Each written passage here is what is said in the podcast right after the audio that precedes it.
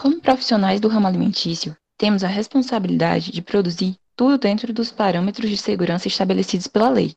A ética do engenheiro perante o alimento e perante o consumidor é de vital importância para o desenvolvimento da sociedade. Essas soft skills deveriam ser desenvolvidas durante nossa formação acadêmica. Porém, sabemos que em muitos cursos priorizam o saber técnico-científico em detrimento do saber ser, e isso interfere diretamente no futuro alimentício da sociedade. Eu sou Letícia. E eu sou Flávia, e esse é o Engenharia de Quê?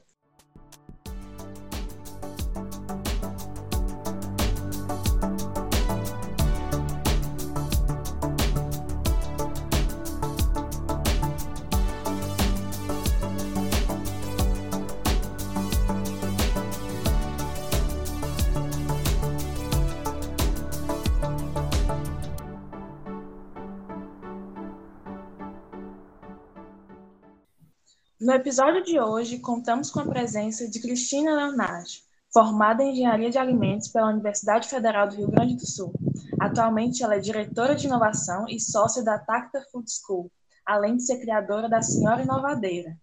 Olá, Cristina, seja bem-vinda. Gostaria de se apresentar aos nossos ouvintes? Oi, pessoal, boa, bom dia, boa tarde, boa noite, seja lá quando é que você está escutando esse podcast. Uh, muito obrigada pelo convite de fazer parte desse episódio, estou bem feliz. Vamos falar sobre um dos meus temas, assim, hot temas do momento. Uh, acho que além do que as meninas já falaram, uh, do que a Flávia já falou, acho que é legal falar que eu sou, antes de tudo, mãe.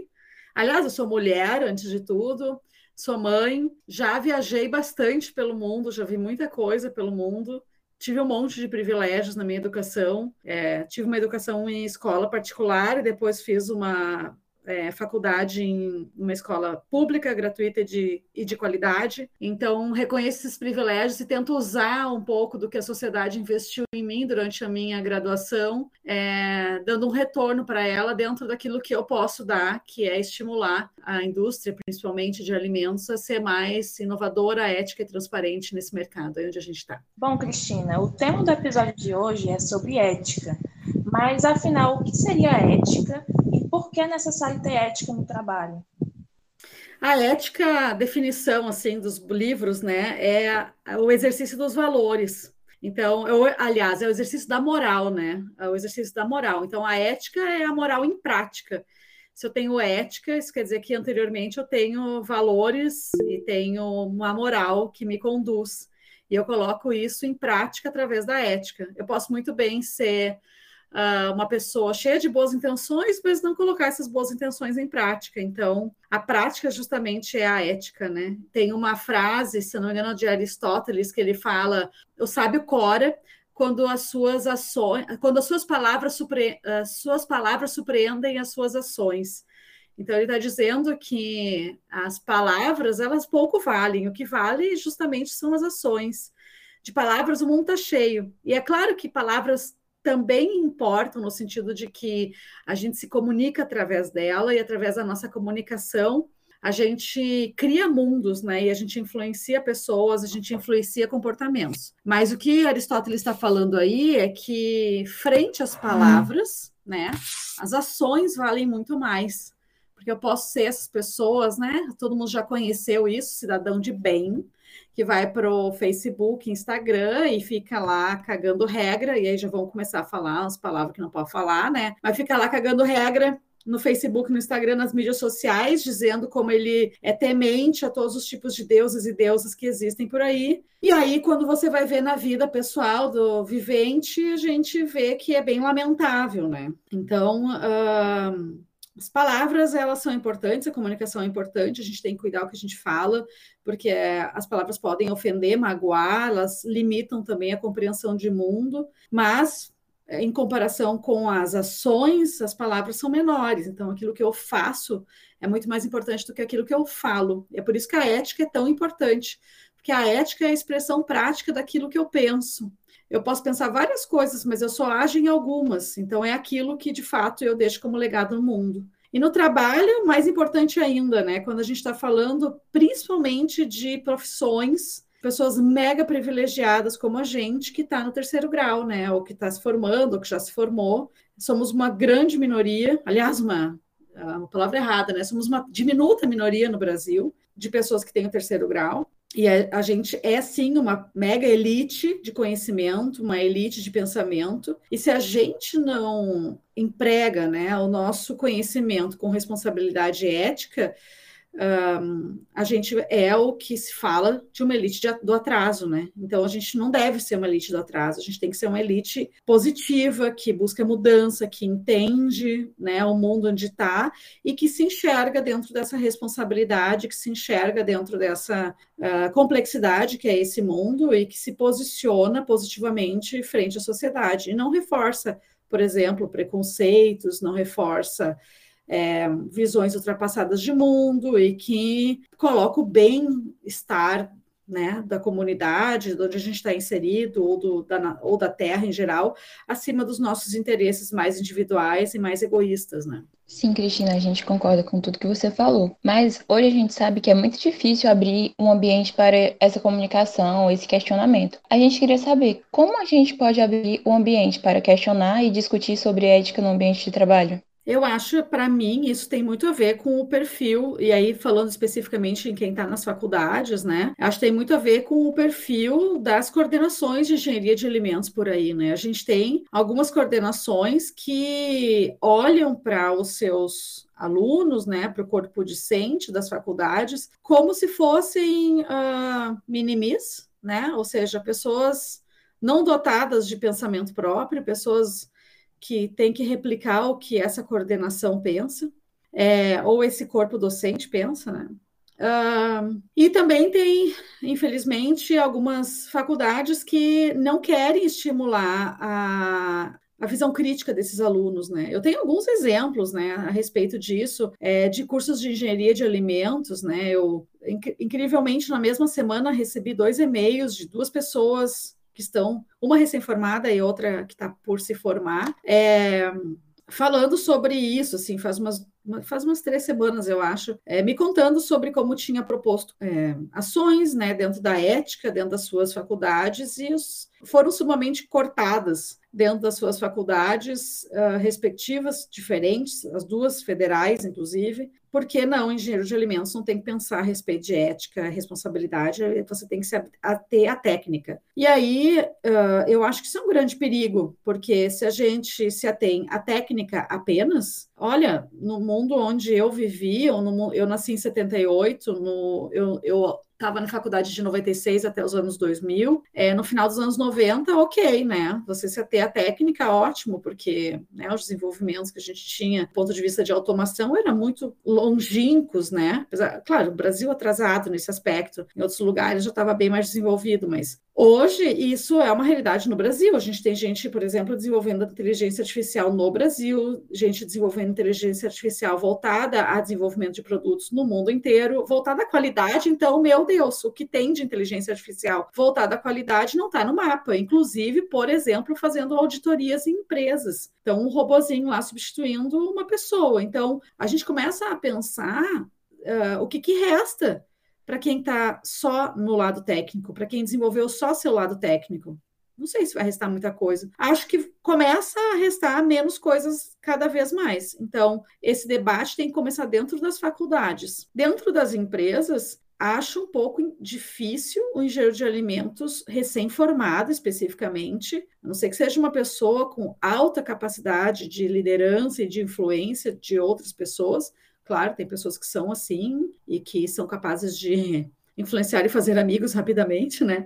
Mas acho improvável que eu me formando saia e entra, entre dentro de uma empresa e não seja imediatamente sugado para dentro de um sistema capitalista e que pensa só em lucro, né? Por isso que, a meu ver, um, dentro da faculdade, esse debate tem que ser muito forte, porque quando a pessoa entra nas, na, nas empresas, no mundo corporativo, se é que ela vai para isso, porque ela também pode empreender, mas vamos imaginar dentro da prática profissional dessa pessoa, seja empreendendo, seja como é, funcionário de uma empresa, para que ela guarde né, essa relevância da sua própria profissão. Né? São debates a respeito da responsabilidade do profissional que eu acho que eu, eu sinto falta na engenharia desses debates. Outras profissões têm bem mais esse debate, assim.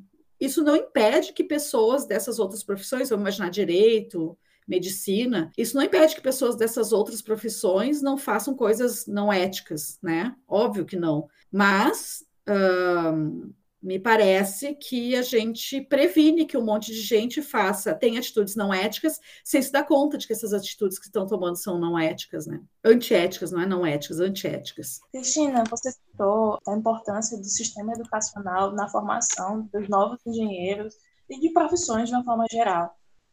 E não deveria ser só técnico e científico, e sim focar no que seria a ética, na competência de responsabilidade e tal. Mas, como exemplo, qualidade de escuta, comunicação, mas como seria isso, tendo em vista que a matriz curricular é clássica e que a real necessidade do profissional que está em conflito, como que a gente pode fazer com que essa formação aconteça? Olha, na verdade, esse debate sobre ética, ele não precisa ser, acontecer fora, numa disciplina isolada. Ah, vamos ter uma disciplina sobre ética. Acho que seria excelente que a gente tivesse uma disciplina sobre, sobre ética, sobre responsabilidade social, sobre humanidades de modo geral, né? Sobre a responsabilidade do profissional. Até porque muita gente da engenharia de alimentos e de outras faculdades técnicas vai ser responsável técnico técnico por empresas ali na frente, né? E, e, a gente se forma, eu posso falar por mim, vocês depois podem dizer se é verdade ou não, a gente se forma sem saber o que quer dizer ser responsável técnico por uma empresa. Uma das coisas que, por exemplo, eu não sabia é que se eu sou responsável técnico por uma empresa e, porventura, uh, o meu registro é caçado por má, vamos dizer assim, condução da engenharia de alimentos, essa cassação do registro quer dizer que nunca mais eu vou ser engenheiro de alimentos. Posso fazer outra faculdade se eu quiser mesmo de engenharia de alimentos, eu nunca mais vou ser engenheiro de alimentos. Eu vou ter que mudar, vou ter que fazer, sei lá, qualquer outra faculdade. Medicina, direito, odonto, não sei, outra engenharia, mas engenharia de alimentos eu não vou ser, engenheira de alimentos eu não vou ser mais. Não vou mais conseguir é, registro naquele conselho, que seja CREA ou CRQ. Então, essa é uma das coisas que eu acho que, por exemplo, falta esse debate, né? O que, que é ser responsável técnico? Quando você deveria aceitar ser responsável técnico por uma empresa? Spoiler, você não deve ser responsável técnico numa empresa que, só, que você só vai uma vez por semana ou uma vez por mês. Mas, eu, a meu ver, esse debate a respeito de responsabilidade deveria estar embutido nas falas de todos os professores que têm contato com todos os alunos que estão passando por aquela faculdade. Para mim, esse é um debate transversal de todas as disciplinas, né? Como eu projeto um equipamento com o máximo de ética possível, por exemplo. E aí, considerando, por exemplo, tem muita gente que se forma e vai para a área de pesquisa e desenvolvimento, não sabe nada de segurança de alimentos, ou prefere não saber. A gente tem que chamar a pessoa à luz do dia, né? E dizer, oh, meu amor, minha querida, meu querido, você está desenvolvendo produtos inseguros. Então, você não está desenvolvendo produtos, porque um produto alimentício é um produto alimentício seguro. Produto desenvolvido sem HCP, por exemplo, é produto inseguro, potencialmente inseguro pode matar alguém. E aí, por exemplo, é a gente utilizando a nossa técnica de uma forma ética, né? É só um exemplo, assim, né, de coisas que eu vejo e tal, de que esse, esse papo de ética, essa conversa de ética, a meu ver, não deveria estar apenas compartimentalizado dentro de uma disciplina que hoje não faz parte dessas carreiras. Deveria ser um debate de alto nível entre a coordenação dos cursos e o seu corpo docente, para que as pessoas trouxessem esse debate com os alunos durante as aulas. Né? Bom, mas se isso não acontece, porque, né, infelizmente tem muita faculdade aí que ainda acha que os alunos são robozinho e está formando outros robozinhos, né? Então não precisam nem pensar e quem imagina que os alunos precisam ter visão crítica. E para desenvolver visão crítica, a gente tem que aceitar que o aluno vai ter uma visão crítica diferente da nossa. Isso é muito difícil, né? A gente é muito robozinho na engenharia, né? Desculpem a palavra, mas é assim, a gente é muito inflexível. Falei ontem sobre isso no meu podcast. E se isso não acontece ah, dentro da sala de aula, bom, então os alunos podem levantar esse debate, porque eu acho que esse é um debate que está muito forte nessa nova geração, e eu acho que é ótimo isso. As próprias mídias sociais incendeiam esse debate, né, sobre o que é ético, o que é correto, sobre justiça social, por exemplo, né? E se a gente não consegue falar sobre isso, se os professores não trazem isso, porque eles vêm de um outro paradigma, de uma outra geração, bom, vamos a gente levantar as nossas bandeiras, vamos a gente tacar fogo onde tem que tacar, vamos a gente falar sobre isso nas semanas acadêmicas, vamos a gente levantar a mão na sala de aula e perguntar, porque todo mundo tem a sua, é, vamos dizer assim, a sua é, a, sua, a gente chama de epistemologia, né? O seu jeito de ver o mundo, né? O seu, a visão a partir da qual a gente enxerga as coisas. né? Todo mundo tem. O Paulo Freire fala também, né? Que todos temos ideologia. A questão é saber se a sua ideologia é inclusiva ou exclusiva, né? E realmente todos temos ideologias e a gente transparece a gente, e nós transparecemos as nossas ideologias através das nossas falas e dos nossos atos. Muitas vezes a gente está lá na sala de aula pensando que está aprendendo alguma coisa técnica, que ali não tem ideologia nenhuma, mas isso é uma grande mentira. Inclusive, é, a neutralidade da ciência é um outro debate super importante para a gente falar, né? Porque não existe ciência neutra. Todo mundo coloca o seu ponto de vista em tudo que faz, inclusive na ciência. É o que a gente chama de truque de Deus também, né? A ciência tenta ser essa coisa onipresente, onipotente, neutra, assim, que vê tudo, né? Como se não fosse um corpo posicionado, como se não fosse uma pessoa que tem um histórico, uma experiência, né? Então, aquela pessoa que está ali na frente na sala de aula me ensinando é uma pessoa que tem valores, visões, experiência, né, histórico, e a partir de tudo isso e outras coisas que nem citei, é que essa pessoa me ensina. Então, é bom que a gente saiba a partir do que que a pessoa me ensina.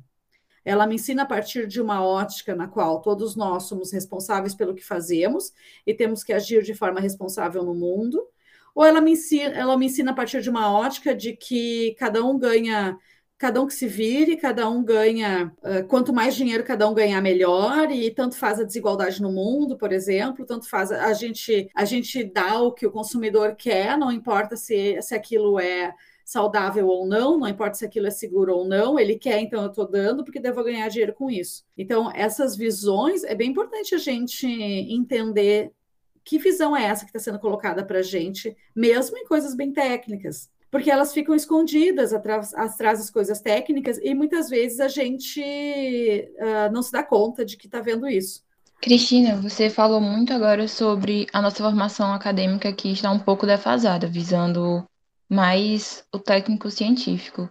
Porém, acredito que isso seja um reflexo também da indústria, onde atualmente no setor produtivo encontramos muitas empresas que buscam engenheiros que operem dentro de normas e processos que sejam pré-definidos, é, com o objetivo de encaixá-los em um sistema muito antigo e competitivo e hierárquico, e menosprezam seus valores éticos, sociais e humanos de cada profissional.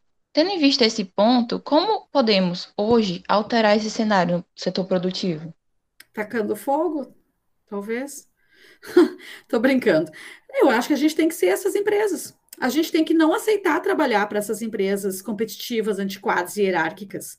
A gente tem que sair dessa roda. A gente tem que dizer, tá bom, você quer ser assim, deixa eu, eu vou te mostrar como é uma forma diferente de ser o mundo. Isso que você fala ali, ó, de antiquado, competitivo, hierárquico, é uma forma muito masculina de ver o mundo, né? A gente vem de um, de um paradigma patriarcal de como as coisas são feitas, de o que é valorizado, de como é o jeito certo de atuar no mundo, e o patriarcado está ruindo, vem ruindo nas últimas décadas e mais fortemente nos últimos anos. E a gente está vendo nascer uma outra economia, que a gente chama de economia do cuidado, que valoriza coisas que vêm das mulheres, né? Como, por exemplo, a colaboração ao invés da competição. São valores sumamente femininos, né? Eles falam que as mulheres competem entre si. Não, as mulheres no sistema patriarcal competem entre si por estímulo desse sistema né, machista. As mulheres, de modo geral, colaboram. Se a gente for olhar clubes de mães, se a gente for olhar redes de apoio que as mulheres têm para conseguir criar seus filhos, se a gente for olhar locais onde as mulheres estão sozinhas, sem a presença de uh, homens, a gente vai ver que as mulheres colaboram. Essa, esse é o paradigma feminino. E quando a gente vai olhar para um sistema hierárquico, como vocês falaram ali, competitivo, a gente está falando para um sistema que opera dentro de um paradigma patriarcal. E quando a gente fala isso, não quer dizer que não teremos homens no futuro, nada a ver. Esse paradigma é ruim para os homens também, né? Essa ideia de que as pessoas têm que estar sempre competindo, de que o homem não pode chorar, de que o homem tem que ser sempre o forte, o que não falha, o, o provedor. Esse é um paradigma ruim para os homens.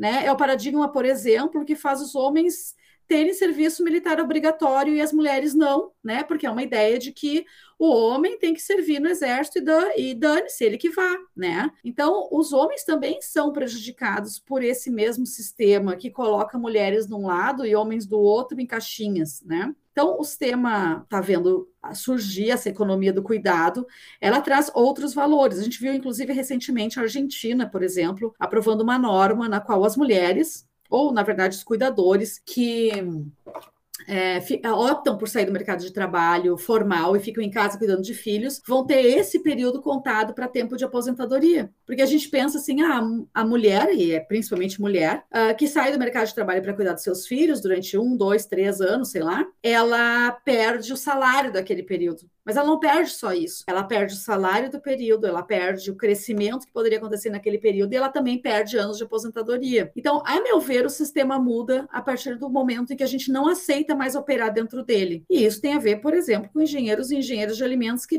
olhem para essas empresas digam que bom que você existe, pode procurar outro, mas eu não aceito trabalhar para você. E eu acho também uma outra coisa, não tem por que engenheiros e engenheiros de alimentos tão maravilhosos, inteligentes, donos da técnica, né, da produção de alimentos, serem funcionários de empresas assim. Montem suas próprias empresas, sejam vocês as empresas. E a gente vai propor daí novos modelos e novos paradigmas de como, de como atuar no mundo. Uma das questões, por exemplo, que a gente tem na Tacta, né, eu e Daphne, que inclusive Daphne, gloriosamente cearense, mora hoje em Fortaleza, mas ele é de Juazeiro do Norte, morava até pouco em Cascavel. É, a gente tem uma questão que para nós a ética é um negócio, é um valor muito forte. A gente já cansou de não aceitar consultorias, por exemplo, porque a gente não acreditava naquilo e achava que aquilo era antiético e a gente não aceita. Pronto, né? Para nós, é, eu prefiro crescer mais devagar do que crescer fazendo coisas que eu não acho éticas. E uma outra coisa é a questão como a gente se relaciona com as pessoas que trabalham com a gente. Então, a Tacta hoje acho que está com 11 funcionários e ainda somos uma empresa pequena. Se você for pensar 11 pessoas, é pouca gente, né? E aí, claro, tem muito trabalho muito trabalho mesmo, né? A Tacta está crescendo, a gente tem muita coisa para fazer, eventos, a gente tem sonhos mirabolantes, mas eu não quero que ninguém se esgote, eu quero que seis horas as pessoas vão para casa e não fiquem fazendo é, hora extra, porque não vale. É, para mim, eu prefiro crescer mais devagar dentro da Tacta do que crescer esgotando as pessoas.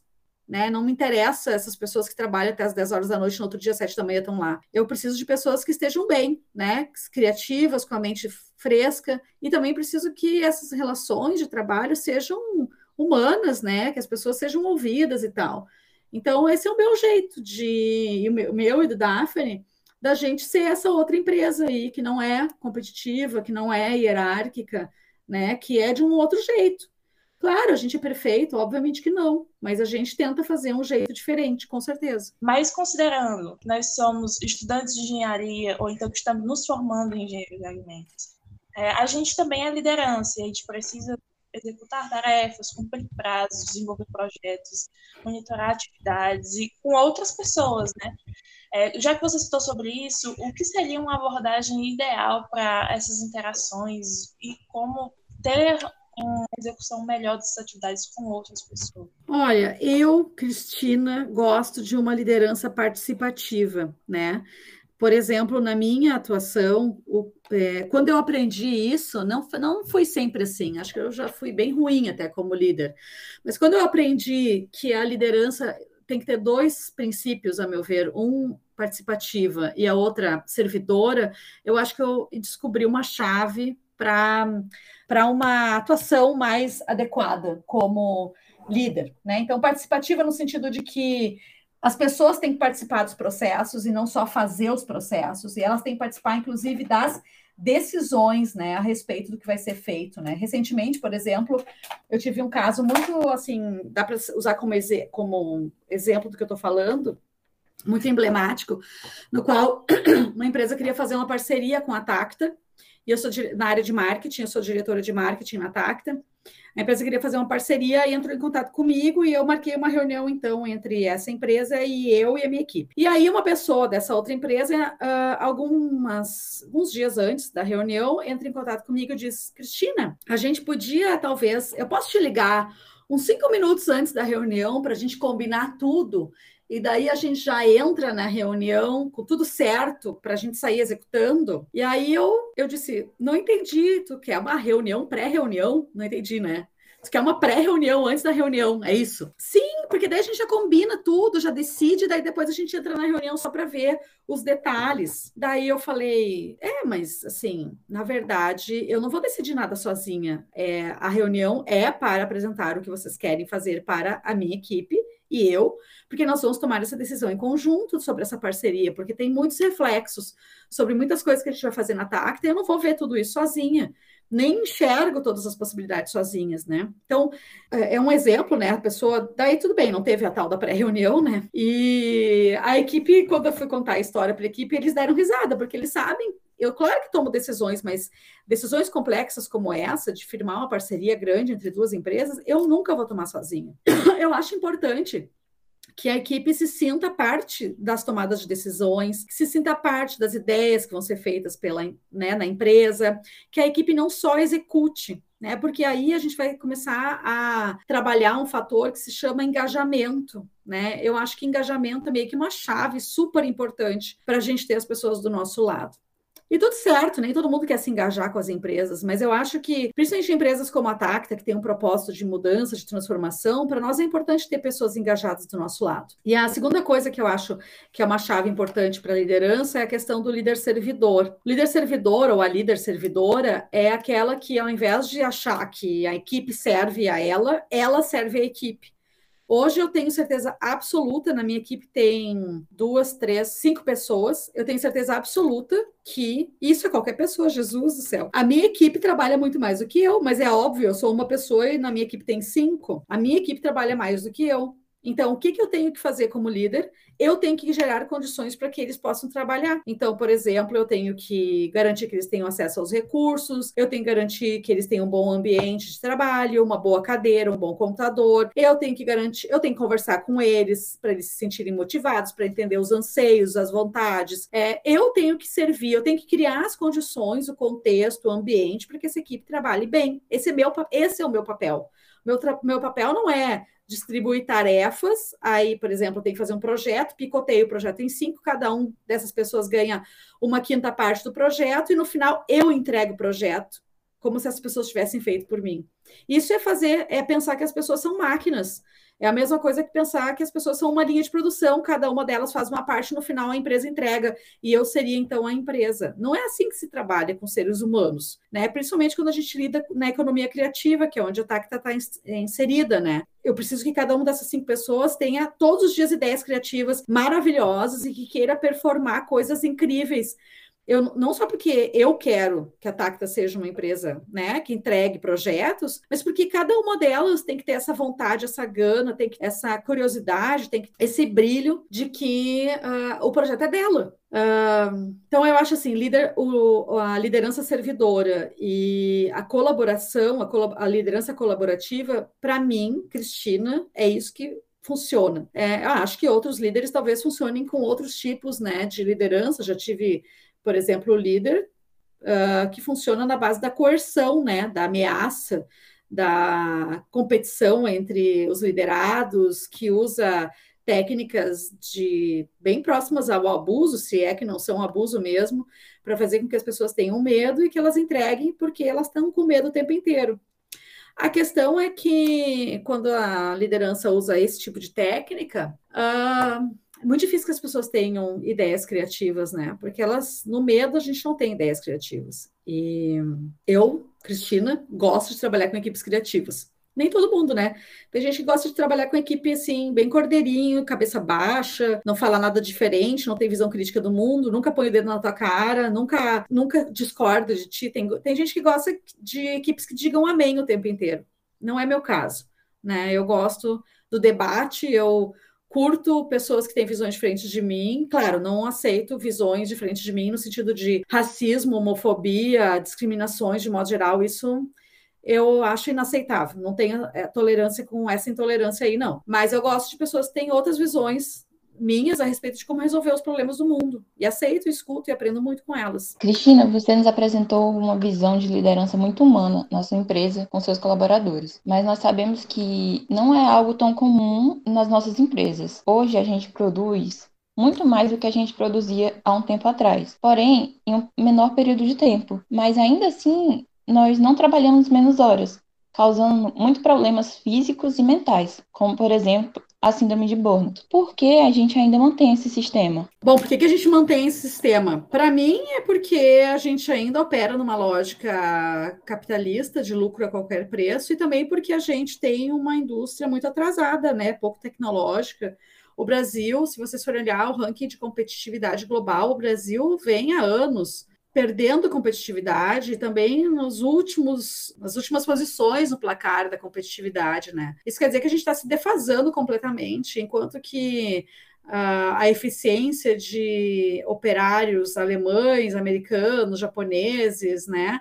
Só cresce no Brasil, essa eficiência reduz. E essa eficiência não está relacionada com a pessoa trabalhar bem ou mal, né? Hello, a pessoa tem oito horas por dia para entregar para a empresa, dentro dessas oito horas, o que é humanamente possível já é feito. A questão é que a eficiência está relacionada ao, ao emprego, por exemplo, de equipamentos, de tecnologia, e a gente é muito defasado nisso. Então, a gente mantém, porque a gente quer, a gente é ansioso do caramba, a gente quer continuar usando uns parques Fabris obsoletos. Assim, eu ouvi um binário recentemente, acho que foi na semana passada, a respeito de uma pessoa de uma grande empresa de alimentos multinacional que saiu do Brasil e foi para a Europa. E aí uh, ele estava falando sobre eficiência de produção dentro dessa indústria, e aí lá um parque com 10 anos é considerado completamente obsoleto, né? Quando o parque industrial, quando os equipamentos eles, uh, eles acabam a, a, amortização deles, né? A depreciação deles, perdão, quando acaba a depreciação deles,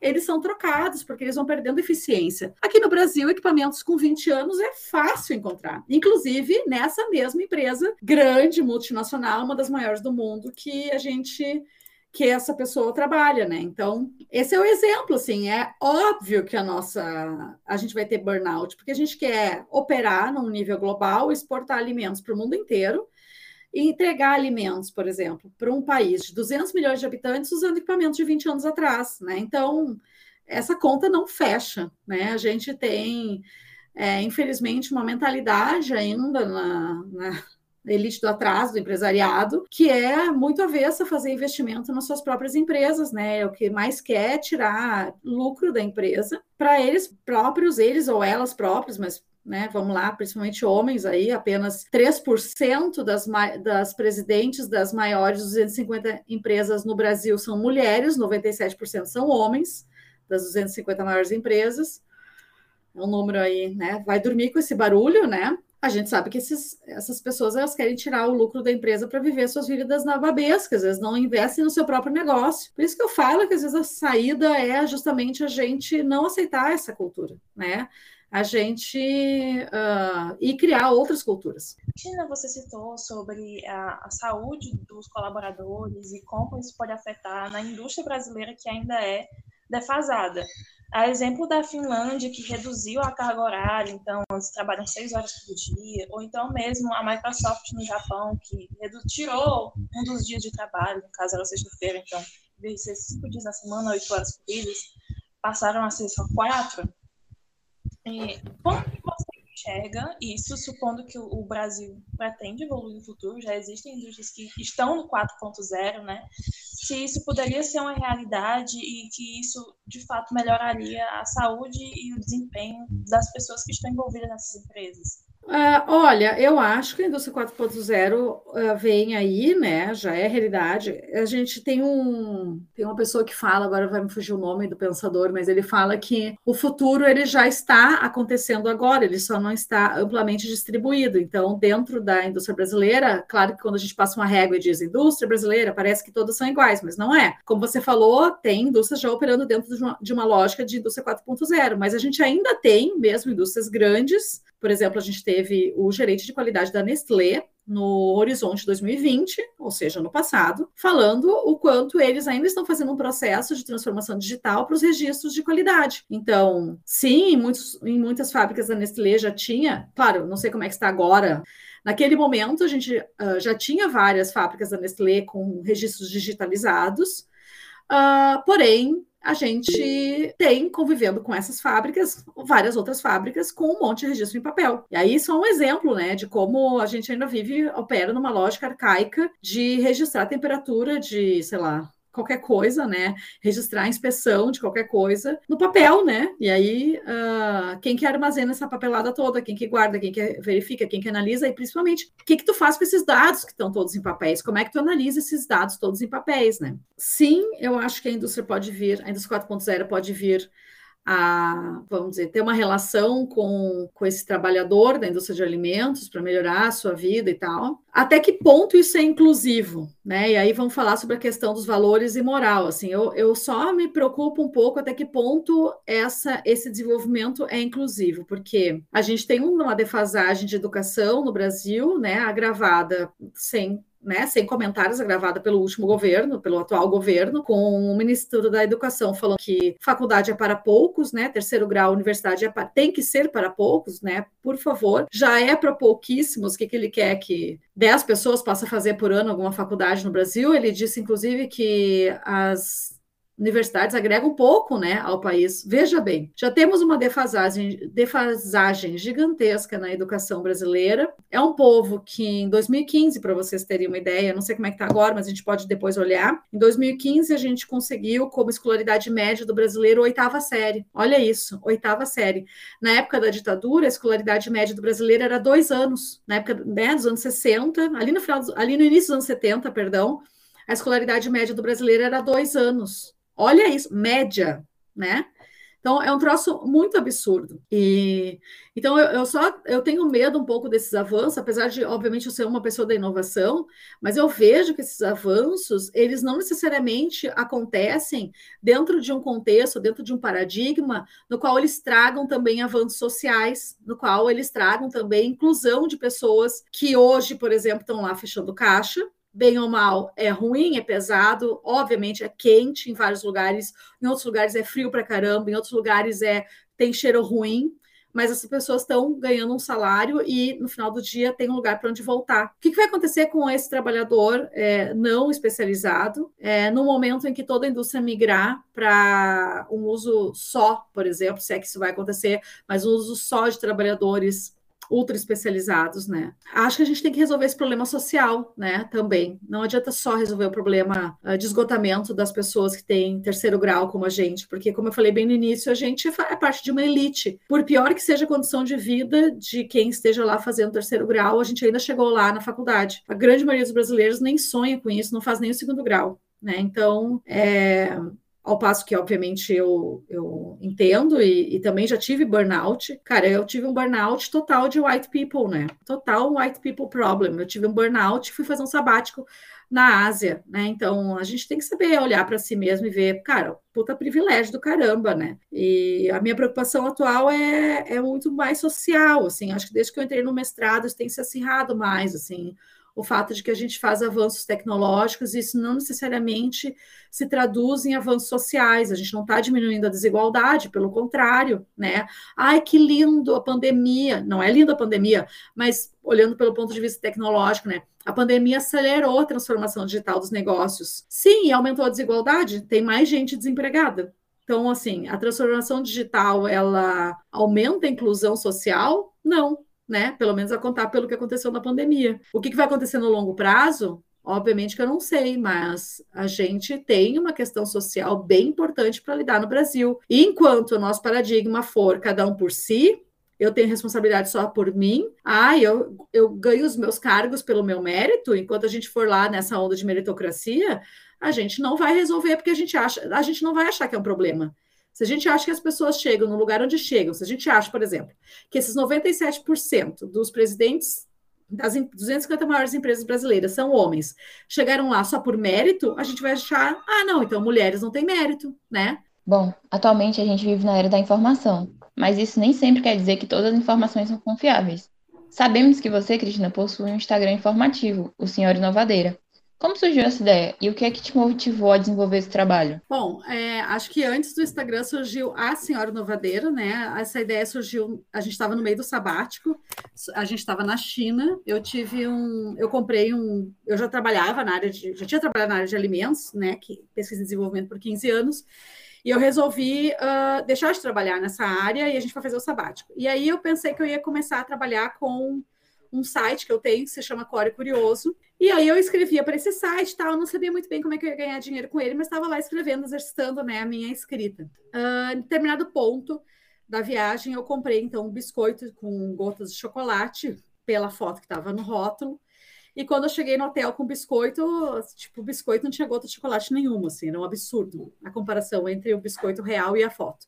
E eu fiquei com muita raiva daquilo, e aí eu acho que daí começa esse meu debate. Eu já tinha um debate interno sobre a questão de ética, mas eu fiquei com muita raiva e eu fiquei pensando, cara, que responsável que a gente é na indústria e tal.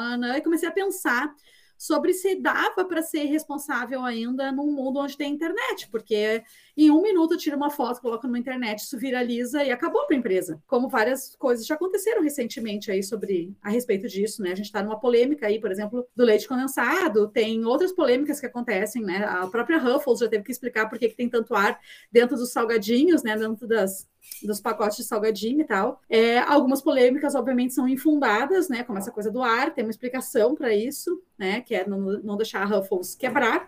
Mas outras polêmicas não são infundadas, né? Então, por exemplo, alguém me mostrar uma foto, botar um sorvete, um sorvete com foto de morango na frente do pacote de sorvete, não tem nenhuma gota de morango lá dentro daquele sorvete, não é uma polêmica infundada, a meu ver, né? É totalmente antiético. E esse negócio da gota de chocolate para mim também parecia ser. E aí eu comecei a escrever sobre isso. Quando eu começo a escrever sobre isso, eu paro e eu, tenho, eu vejo que eu tenho muita coisa para falar. Eu escrevo, assim, tipo, sete páginas numa sentada sobre tudo aquilo que estava na minha cabeça a respeito daquilo. E aí eu vejo e digo: não, isso aqui não é um, um post para o meu atual site Core Curioso, isso aqui é um outro site. É um site, talvez eu pudesse fazer um site para falar de inovação na área de pesquisa e, e área de pesquisa e desenvolvimento, que é o que eu sei fazer. E aí, então, eu, tive, eu vi que era um site, né? Que não era um post para o meu site anterior, era um novo site. Veio a ideia, então, de fazer esse site sobre pesquisa, desenvolvimento e inovação. Acabei chamando de Senhora Inovadeira, com a ajuda de uma amiga. E aí, então, surgiu esse projeto. O Instagram surgiu bem depois. Eu, ele surgiu em 2015, foi publicado em 2016. Eu acho que o Instagram surge só em 2018, por aí. Uh, mas foi bem depois do site.